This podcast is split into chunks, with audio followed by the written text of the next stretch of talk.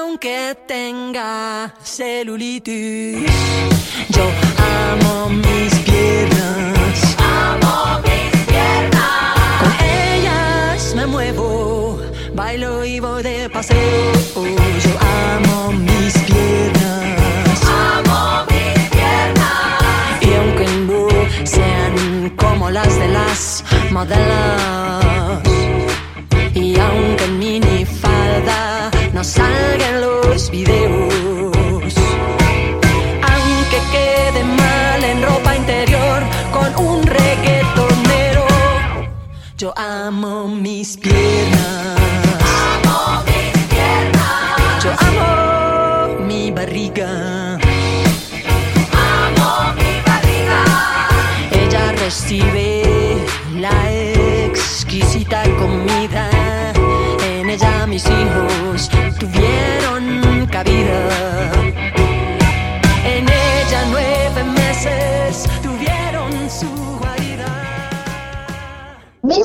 Oyentes y oyentas de LV Radio, ¿qué tal? Os he extrañado muchísimo, pero ya estoy aquí de vuelta, así que ya vamos a empezar un nuevo programa de la Escuela con Nuria, aquí en DLV Radio. Yo soy Nuria, por fin aquí reencontrada y empezamos. Ya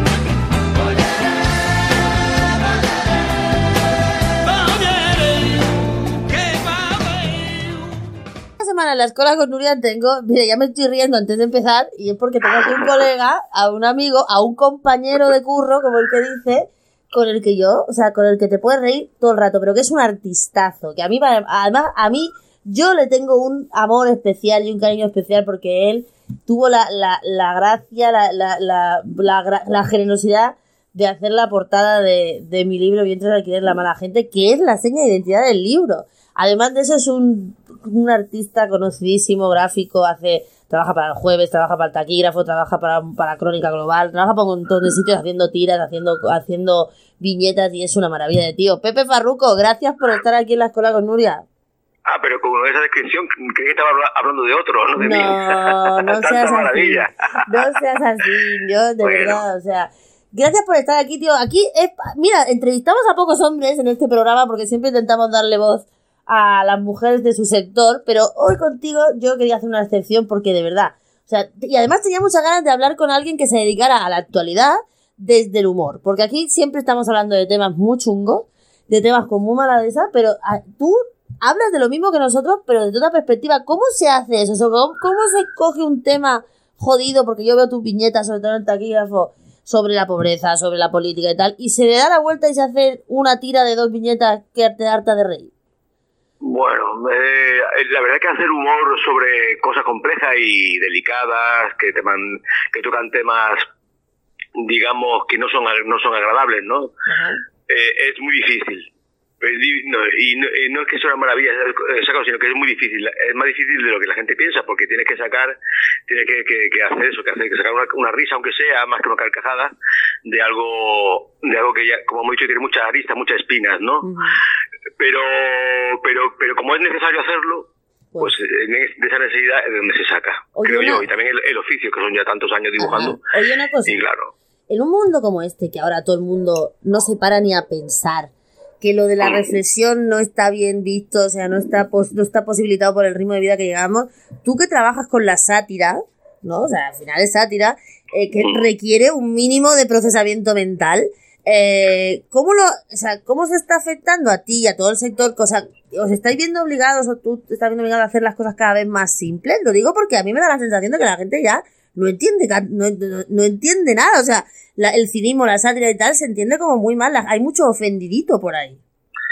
Sí, porque por lo que tú has dicho, tú lo acabas de explicar ya perfectamente, ya, ya, ya has respondido a la pregunta, porque eh, que con, con, lo- con el tiempo que, que corremos, donde todo, todo, todo se hace rápido y se consume rápido, y cosas que uno ve maravillosas, ve, ve a diario, uno ve, en- hablo de mi profesión, ¿no? De otras cosas, películas, cine, eh, lo que sea, da igual, cualquier expresión artística, plástica, eh, ves ahora, puedes verla, puedes ver un montón, mu- muchísimo, ¿no? Pero, pero desaparece, se consume rápido, venga, se fagocita, venga, a otra cosa. Y entonces, claro, ahí la sátira, que requiere de todo lo contrario, eh, no tiene cabida, ¿no? Tiene una cabida muy una cabida muy limitada, donde pocos somos los que creo yo lo que podemos lo que queremos acceder a eso más que y claro uno hace lo que en mi caso yo hago lo que me gusta. Tengo la inmensa fortuna de poder dedicarme a esto no y pero el que no eh, lo tiene crudo la verdad. Y sobre todo el lector que bueno o el consumi- o la persona que, que, que consuma este tipo de digamos de, de publicaciones también lo tiene crudo porque cada vez hay menos menos ventanas y cada vez hay menos acceso. Lo digo porque, eh, porque en las redes sociales, ¿no? Que ahora también es vuestro, vuestro campo, ¿no? En las redes sociales, no solo las publicaciones tan míticas, ¿no? Por ejemplo, el jueves, que es la publicación por excelencia, ¿no? De la revista que sale los miércoles, ¿no? Eh, de, de humor y de, y de sátira. Eh, esta visión, o sea, esta concepción de la gente de que ahora ya no se puede hacer humor, o sea, esa censura que hemos visto en los últimos años sobre determinados, hacer chistes, ¿no? De de determinadas cosas en nuestro país, en España, que nos reímos de todo, o por lo menos nos reíamos de todo. ¿Eso cómo está, o sea, cómo se está afectando a vosotros personalmente? ¿Tú cómo ves el futuro si este, de tu profesión y de, de la sátira y del humor, eh?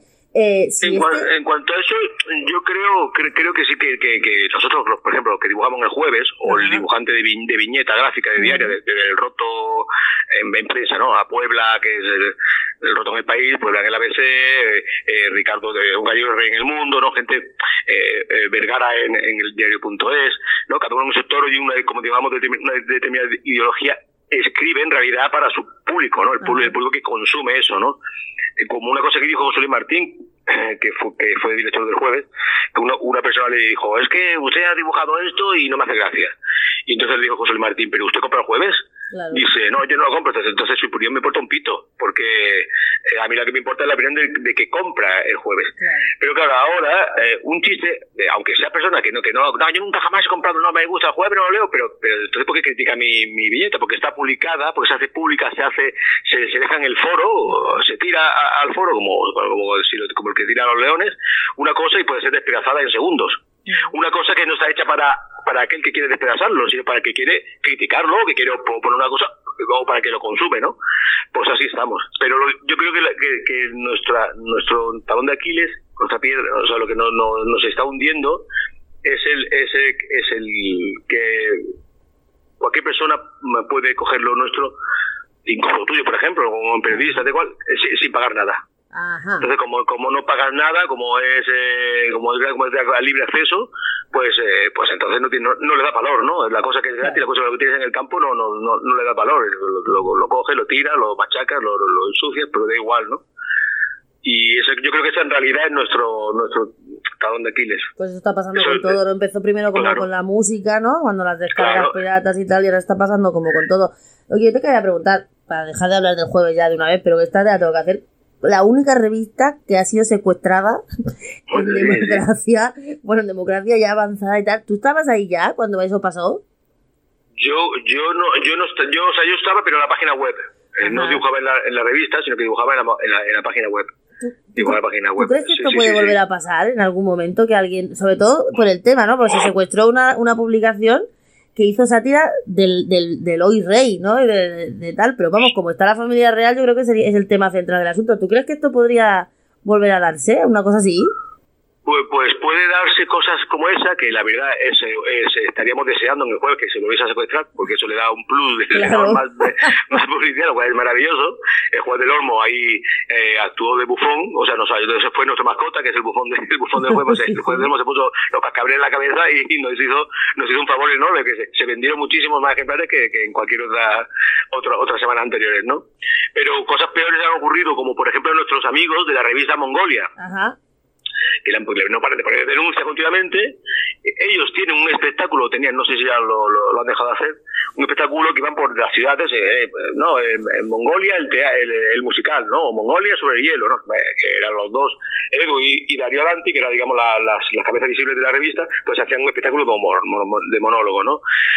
Eh, pues fueron a Murcia y pusieron disfrazaron a Ortega Cano como como lo disfrazaron de, de extraterrestre.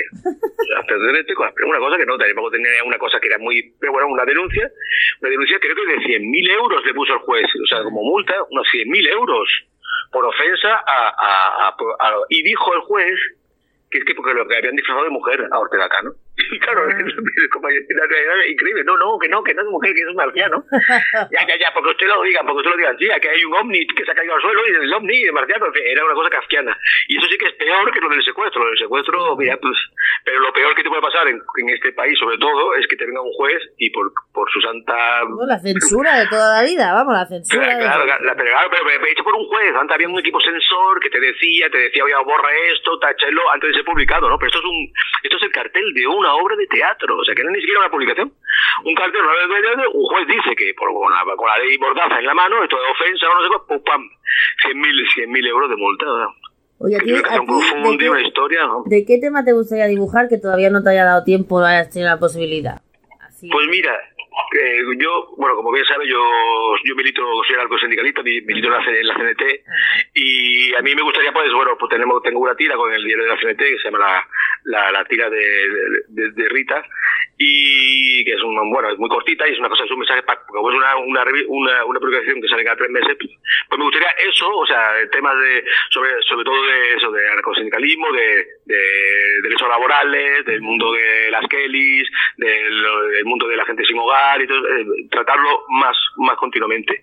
Pero por suerte, todos los temas que me gustan, esos temas sociales, temas de economía, temas eh, sociopolíticos, de derechos de, de la mujer, derechos de- de- de- del, del migrante, digo, eh, los, los trato cada semana en el jueves. O sea que en realidad mm, lo que me gustaría es tratar dibujarlo más, o sea, que fuese más visible, poder hacerlo mm, todas las semanas en más sitios, eso es lo que me gustaría, más, ¿Tienes, más que dibujar algo en concreto. ¿Tienes algún trabajo favorito? Ya sé que todos tus trabajos son como tus hijos y me vas a decir que no, No. ninguno, pero o sea, alguno de que digas, mira, este, este me quedó guay. Mm, No, me gusta, por ejemplo, que cuando hago un trabajo funcione, como por ejemplo el dibujo que, el que hicimos juntas, ¿no? Tú y yo, eh, para, para tu libro, ¿no? Eso, pues Sí, eso para mí me, me siente pues, muy feliz cuando te veo a ti, que mira qué guay el libro este dentro para tal sitio, y digo, pues ese, ese es el trabajo, en eso consiste el trabajo, ¿no? En que lo que hagas, el esfuerzo que le dedicas intelectual y el esfuerzo luego eh, profesional, pues sirva para, para, para eso, y ese para mí es el mejor trabajo. Oye, una, Eh, el que el que hace que, que, que funcione. una pregunta ya para terminar. ¿Tú crees que en este país que nos reímos de todo, o por lo menos teníamos la costumbre de reírnos de todos, tú, con esto que nos cae encima, toda la crisis, todo el mal rollo y tal, ¿tú crees que sobreviviremos bailando, como decía nuestro amigo Artigue el otro día? Dice, nosotros la crisis las pasamos bailando y bien mejor que el resto porque tenemos humor. ¿Tú crees que el humor nos va a salvar? Yo, yo quiero, o sea, yo, yo, mi deseo, y, y- y como cada vez soy más viejo, y cuando más viejo uno se vuelve más, digamos, más eh, pasota, en, en mi caso, por lo menos en mi caso, quiero que mm, hasta el final reírme de todo. Y me da igual que venga, hasta que me, me, me sacan las uñas con unos alicates, me, me voy a, me voy a reír, quiero, quiero reírme, quiero reírme de todo hasta el final. Porque es que es, la única libertad que tenemos, reírte de todo. Esperemos que todo el mundo siga tu ejemplo todo el mundo se ría de todo hasta el final, porque es verdad que lo único que nos queda es la risa. Pepe Farruco, muchísimas gracias por estar en la escuela con esta semana. Te seguimos en todos los sitios donde sales. Bueno, compañera, un abrazo muy grande, salud y libertad y, y eso. Y que risa, y risa. Y, sí, sí. Y el que, y el que quiera joderte, dientes, dientes. Venga, un abrazo, un besote. un besote.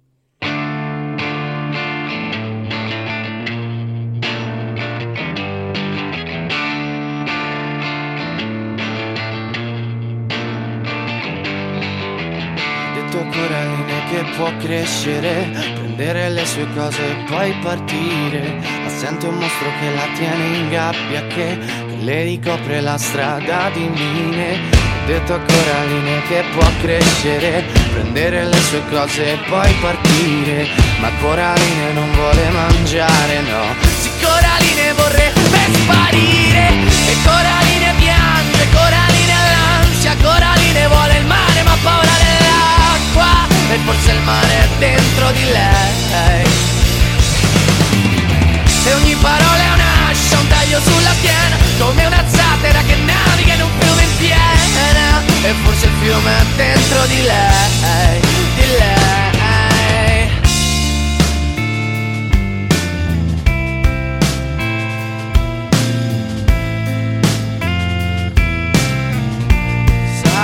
fuoco ed il freddo, riparo d'inverno, sarò ciò che respiri, capirò cosa hai dentro e sarò l'acqua da bere, il significato del bene, sarò anche un soldato o la luce di sera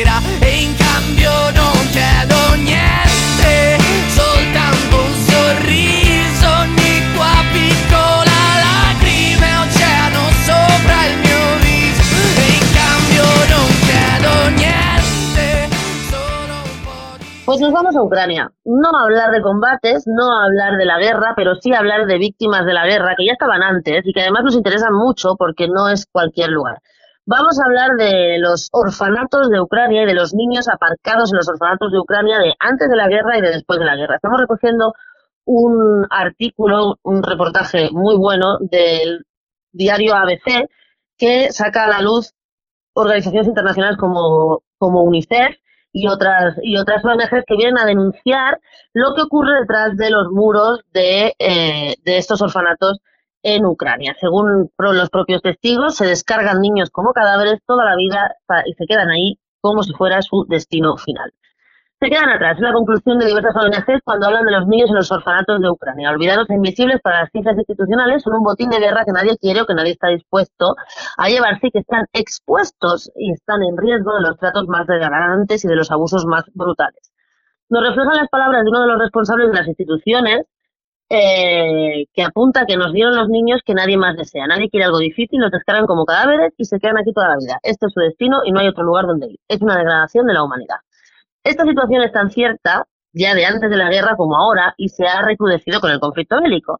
Especialmente si reparamos que en Ucrania es un país más pobre del viejo continente y según UNICEF y los datos de la Unión Europea, tiene el mayor número de niños al cuidado institucional de Europa y casi la mitad son niños con discapacidades. ¿Quiénes son estos niños? Pues algunos, bastantes, son niños desechados de gente que iba a Ucrania a explotar mujeres a través de los vientres de alquiler. Ustedes saben que aquí lo hemos explicado 50.000 veces, que cuando los señores que adquieren niños mediante vientres de alquiler no les gusta el niño que les dan, pues los dejan en estos orfanatos y ahí se quedan, ¿ok? Entre otros muchos niños. Eh, Disability Rights International es una organización en defensa de los derechos humanos que reunió un grupo de profesionales para visitar los orfanatos ucranianos en mitad de la guerra. Llevan denunciando desde hace años las situaciones de abuso, violaciones, trabajos forzados y tráfico de órganos a los que están sometidos estos niños, a los que se suman las redes criminales que han estado usando los orfanatos como proveedores para pederastas. Esta organización informaba a veces que los investigadores observaron a niños amarrados, dejados en camas de una actividad, en inactividad casi total, retenidos en cuartos oscuros y abarrotados, envueltos en heces y orinas, se mecen uno eh, de un lado a otro todo el rato y se maltratan a sí mismos. El poco personal disponible no tiene recursos ni conocimientos sobre cómo responder a este comportamiento más que atándolos durante gran parte del día. En febrero, esto no sale, ¿eh? Esto no sale en las noticias, esto no, Zelensky no lo escucharon jamás hablar de los orfanatos de su puñetero país. En febrero, antes de la invasión rusa, se contabilizaban unos 105.000 niños en 700 instituciones, permaneciendo a tiempo completo o parcial. Aunque es difícil precisar el número real de niños en estos centros porque las cifras oficiales contabilizan grandes orfanatos, pero dejan fuera del radar unas mil instalaciones más pequeñas llamadas hogares grupales. De hecho, se informó que podían llegar a inscribirse 250 niños al día en esos centros. Además, según UNICEF, cuando empezó la guerra en Ucrania, muchos jóvenes con discapacidad no estaban incluidos en los planes de evacuación.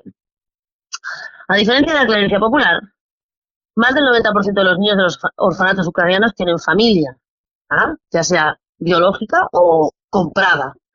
El Estado concretamente tiene tres ministerios diferentes con sus propios mecanismos que han asumido su cuidado, bien sea por la negligencia de los padres o bien porque los progenitores carecen de medios económicos y dejan a los niños en las instituciones o bien porque son padres que los han comprado y no. Eh, como decíamos, gran parte de los trabajadores de los orfanatos abandonados a los centros, apuntabas uno de los directores, eh, se dejaron a los niños allí y se fueron como un barco que se hunde, que se hunde y deja allí que se muera todo el mundo. Y en otras de las residencias de, DR de DRI, la que visitó la organización DRI, observaron que faltaba atención básica y carencia de medicamentos, como por ejemplo para el tratamiento de la hidrocefalia, lo que se traduce en dejar que los niños mueran de forma lenta y dolorosa. Morirse de un dolor de cabeza, tiene huevos, ¿eh? La DRI indica que los menores necesitan mayor apoyo que el que se está dando en instituciones del este y reciben nuevos grupos de donés, mientras que muchos jóvenes sin discapacidades son movilizados a Polonia, Italia y Alemania. Los responsables del DRI comentan que estos niños trasladados llegan sin registros que especifiquen su nombre o edad, y a duras penas con breves historiales médicos. Incluso la información de contacto de sus familiares se puede perder durante el camino y no hay un esfuerzo por intentar dar con ellos. La organización describe el caso de 14 adolescentes que llegaron de Donetsk, tenían convulsiones y las ataron a la cama a una habitación rehabilitada, que antes de la guerra había sido un establo. Solo había una persona a jornada completa para cuidar de ellas y cambiar los pañales que llevaban. Al mismo tiempo, había otras niñas en el salón con los brazos de la espalda maniatadas con su propia ropa, a modo de camisa de fuerza improvisadas, que estaban siendo alimentadas a la fuerza. Pero cuando el centro se enteró de que venían las cámaras de televisión extranjeras, vistieron a las niñas y las sacaron al jardín donde estuvieron sentadas durante horas sin moverse. ¿Eh? La prensa, la prensa libre. Un panorama parecido de desatención se encontraron cuando visitaron un hogar para bebés, que pero permanecían solos en un absoluto silencio sin apenas conexión emocional con el personal. Una situación que puede causar un trastorno irreversible y toda la vida de problemas. Esto ya, esto ya lo sabemos. Hay casos impactantes de adultos que parecen niños, con las costillas sobresalientes, brazos y piernas delgados por años de desnutrición. Y escenas vejatorias de hombres que llevan décadas postrados en cunas. Eric Matthews, director médico del DRI, analizó de primera mano la situación de los orfanatos y dijo que si los niños permanecen sentados e inmóviles mucho tiempo, los brazos y las piernas se atrofian y se deforman. Y a medida que sus sistemas digestivos se ven afectados, podrían requerir cirugía. Tanto desde una perspectiva psicológica como física, los están matando. Pues esto es lo que hay. El artículo sigue, los recomiendo muchísimo, y, pero, pero esto es lo que hay. Pero, pero pon en la tele, ven a ver lo que dicen de Ucrania. ¿Cuántas veces ha nombrado, como decía Zelensky, en sus maravillosas intervenciones en todos los sitios, incluido los Grammy y los parlamentos y el español, ayuda para sus niños? Jamás, jamás, porque Ucrania se dedica a vender niños. Entonces, la verdad, lo que los que tratan a los niños y a las niñas como un medio, un bien de consumo, un poco les importa, nada más.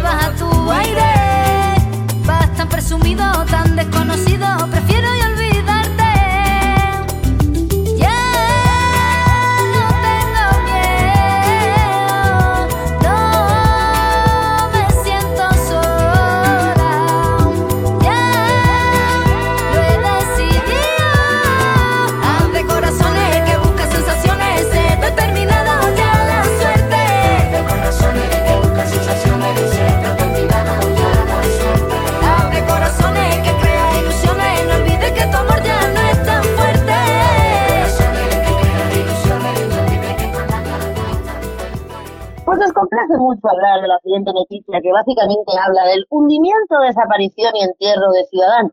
El partido de los vientres de alquiler, el partido de la regulación de la prostitución y el partido que se casa con cualquiera con tal de mantener la poltrona. El espectáculo que estamos viendo es absoluto, absoluto.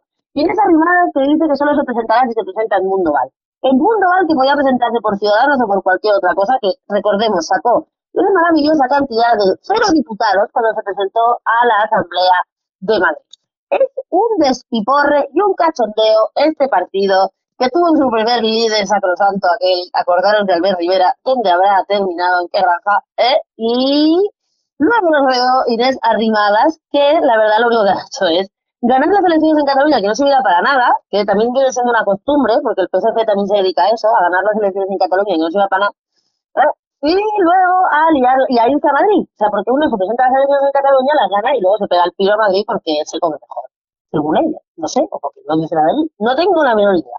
El caso es que es una cosa, es una cosa maravillosa. Ahora bien, lo que me interesa a mí de este asunto es, parece ser, dice, dice, se comenta, que yo no me lo creo, que el Partido Popular está fichando cargos de ciudadanos. ¿Pero qué cargos? ¿Qué va a fichar? ¿Qué va a fichar? ¿Recortes de quirófano? Del Partido Socialista es una broma, porque el Partido Socialista desde que está Pedro Sánchez ficha cualquier mierda. Cualquier mierda que no sea socialista, quiero decir. Em, y la pregunta es, ¿Qué hará el Partido Socialista con los fichajes de Ciudadanos? ¿Se ciudadanizará Ciudadanos, o sea, del PSOE en lugar del Partido Socialista? Veamos el último ejemplo. El niño waterpolista, el secretario del LGTBI Plus, no sé qué, del abecedario, eh, es recuperado de Ciudadanos. Y ahí está haciendo su discurso dentro del PSOE. Así que es posible que el PSOE, en lugar de mm, eh, se acabe anaranjando. ¡Ay Dios! ¡Qué asco! Y el Partido Popular, yo creo que pasa lógicamente de los Ciudadanos, ellos están en otro rollo, pero bueno, a ver qué pasa, si el Partido Popular en lugar de adjudicarse también se naranjiza. Lo que estamos viendo es caída y destrucción y muerte y entierro de ciudadanos, lo cual nos alegra un montón. But the film is a sad thing for. She's lived it ten times or more. She could spit in the eyes of fools her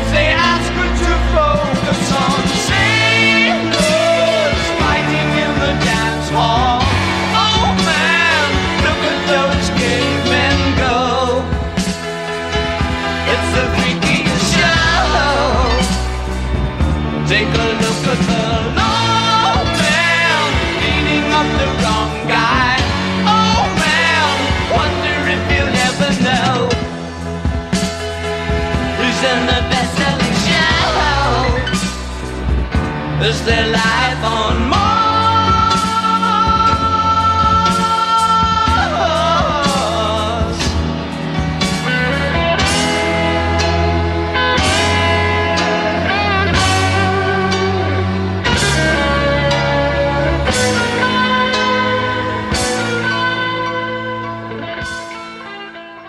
Tengo una noticia. Marte no estaba muerto, estaba de parranda. No, en serio, Marte no está muerto. Han hallado una zona volcánica activa en el planeta rojo del tamaño nada más que de Europa. Bajo una gran llanura llamada Elysium Plan- Planitia, una colosal pluma de convención de 4.000 kilómetros de ancho podría estar impulsando el magma fundido desde el manto a la superficie. O sigue, o sigue que en Marte hay un, lo voy a explicar, ¿eh? hay un eh, volcán activo del tamaño de toda Europa, así, pim pam pum, bocadillo de atún. Como os digo, eh, los científicos han, han- han- antes creían que Marte era un planeta geológicamente muerto. Su interior, según ellos, según la creencia hasta ahora, estaría compuesto en su mayoría por roca sólida e inmóvil, muy diferente, por ejemplo, la Tierra, que está estratificado con un núcleo de hierro fundido que impulsa su actividad hacia el exterior mediante los volcanes. Todo el mundo sabe más o menos lo que es y las placas tectónicas que se desplazan y provocan sismos. Sin embargo, en los últimos años, algunos hallazgos han hecho que esta teoría se tambalee. El planeta rojo se ha descubierto desde magma reciente a una prolífica y continuada actividad sísmica. A esta hipótesis, a esta hipótesis perdón, se suma ahora un nuevo estudio publicado por la revista Nature Communications en el que se afirma que bajo la gran llanura mar- marciana bautizada como Elysium Planitia existe una colosal pluma de convención de unos 4.000 kilómetros de ancho, algo así como toda Europa occidental, que está impulsando el magma fundido desde el interior marciano a la superficie, convirtiéndolo en un mundo geológicamente activo y que además podría erupcionar así delante nuestra. Aunque la mayor parte de la actividad volcánica y tectónica de Marte se produjo en los primeros 1.500 millones de años de su historia geológica, el vulcanismo, el tectonismo y la sismicidad activa recientes en Elysium Planitia revelan una actividad continua, dicen los autores del artículo. Marte ha mostrado signos muy convincentes de estar geológicamente muerto, tanto por dentro como por fuera. Su superficie relativamente antigua, sin placas tectónicas o zonas con actividad volcánica reciente aparentemente, tampoco ayuda la ausencia actual de un campo magnético global. El nuestro se crea desde el núcleo y el hierro fundido, y aunque hay estudios que señalan que sí lo tuvo en el pasado, ahora todo parecía indicar que el planeta rojo era todo roca firme e inmóvil desde la superficie hasta lo más profundo de su corazón y su interior. Sin embargo, los últimos tiempos han llevado a cabo hallazgos desconcertantes que refutan esta teoría. Por ejemplo, un meteorito de origen marciano llegado a la Tierra mostraba signos de convención del manto, es decir, que se habían producido corrientes de materiales más calientes en el interior marciano. Hace unos 500 millones de años, mil millones de años más tarde, de su máximo apogeo geológico. Poco después, fotos satelitales mostraron pruebas de depósitos superficiales volcánicos en un sistema de fisuras llamado Cerberus Fossae, que recorre unos mil kilómetros dentro del Elysium Planitia. Lo curioso de este hallazgo es que los científicos fecharon la formación de este material hace solo 50.000 años, lo que sería medio segundo cósmico en términos de formación de planetas. En 2018, precisamente, en Elysium Planitia aterrizó la sonda Mars, que literalmente se taladró el suelo, al suelo marciano para escuchar lo que ocurría en su interior. Sus instrumentos descubrieron una importante actividad sísmica que explicaría a su vez actividad volcánica como la que ya apuntaban los anteriores hallazgos. Y lo que ahí. También se ha visto que la gravedad local en Elysium Planitia es inusualmente fuerte, lo que sería consistente por algún tipo de actividad subterránea. Por último, la revista Science analizó un conjunto de más de 20 terremotos marcianos recientes, todos ellos con origen en Cerberus Fossae. La conclusión del estudio señalaba que estos mismos de baja frecuencia indican una fuente cálida que podría explicarse por la lava fundida actual.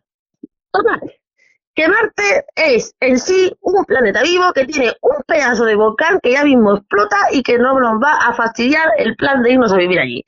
Lo seguimos de cerca como todo lo que pasa por encima de nuestras cabezas porque estamos convencidos de que ahí está nuestro nuevo hogar.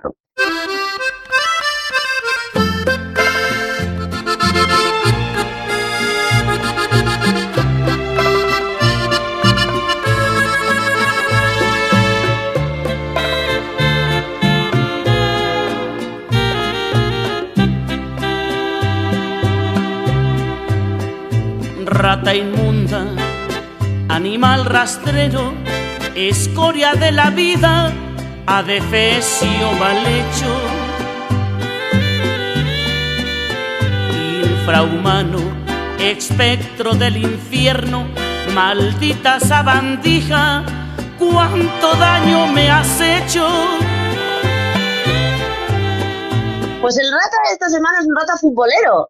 Es un rata para Samuel Eto'o, que ayer, después del partido entre Brasil y Corea, no le dio nada más que por perseguir a un aficionado que se ve que lo había grabado, le había hecho una foto y pegarle una patada voladora delante de todo el mundo. Ahí hay un vídeo que se ve el tío cogiendo, cogiendo carrerilla y lanzándose en plan ninja contra el pobre hombre, que lo único que había, le había hecho era echarle una foto en la calle, bueno, saliendo del estadio. Este tío nunca ha estado muy bien de la cabeza, pero esta vez, desde luego, el rata futbolero va para Samuel Eto'o por, por, por, por agresivo. Alimaña, culebra ponzoñosa, desecho de la vida, te odio y te desprecio. Rata de dos patas, te estoy hablando a ti, porque un bicho rastrero, aún siendo el más comparado contigo, se queda muy chiquito. Maldita sanguijuela, maldita cucaracha, que infectas donde picas, que hieres y que matas. Bueno, pues hasta aquí hemos llegado con el programa de hoy que sacamos así en un día de fiesta un poco raro para coger el ritmo y ponernos al día a partir de la próxima semana con el decreto de cada día, con el programa que está siendo un éxito de Mujeres en la Historia, con la Escuela con Nuria, con todas nuestras noticias y demás a partir de la semana que viene. Estamos ya, estamos ya pensando en, en los especiales de fin de año, cómo los vamos a hacer. Así que admitimos sugerencias en nuestro correo a través de nuestras redes sociales, en Twitter, Facebook e Instagram de DLV Radio, en el Twitter de Iglesia y en el Facebook de la Escuela. Como siempre, esperemos que esperamos que os haya gustado mucho el programa y nos vemos en iVoox, en YouTube, en todos esos canales en los que os podéis suscribir para no perderos nada de nada de lo que pasa aquí en vuestra casa, en DLV Radio. Nos vemos la próxima.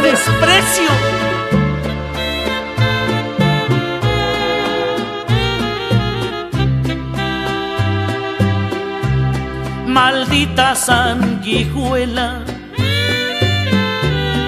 maldita cucaracha,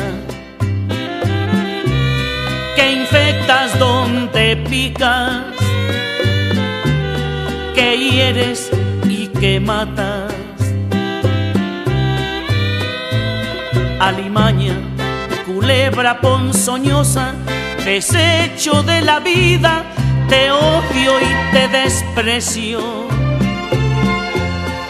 Rata de dos patas, te estoy hablando a ti, porque un bicho rastrero, aun siendo el más maldito, comparado contigo, se queda muy chiquito.